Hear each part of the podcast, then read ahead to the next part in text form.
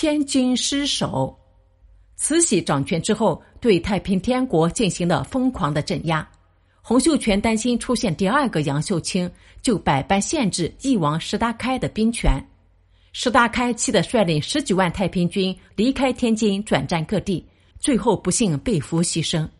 唯一一位老将的离去，让太平军损失巨大。洪秀全只能用一些年轻将领继续与清军作战。公元一八六二年夏天，曾国藩的湘军分水陆两路包围了天津。洪秀全急调忠王李秀成解围。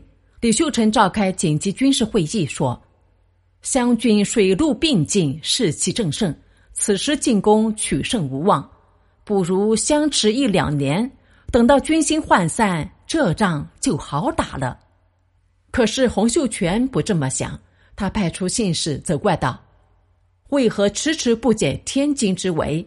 天王封你为忠王，你不救援就是不忠。”李秀成只好率军打回天津。这年秋天，太平军和湘军展开了四十六天的激战。战斗前期，湘军被打得难以招架，但到了战斗后期。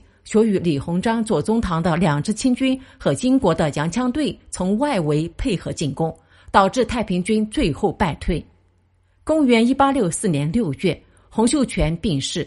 一个多月以后，湘军发起了总攻，他们用大炮轰开了城墙，十几万人马冲进来，与城内仅剩的一万多太平军展开最后的巷战。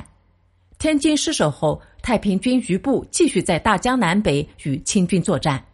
到公元一八六八年，持续了十八年的太平军起义被彻底镇压下去。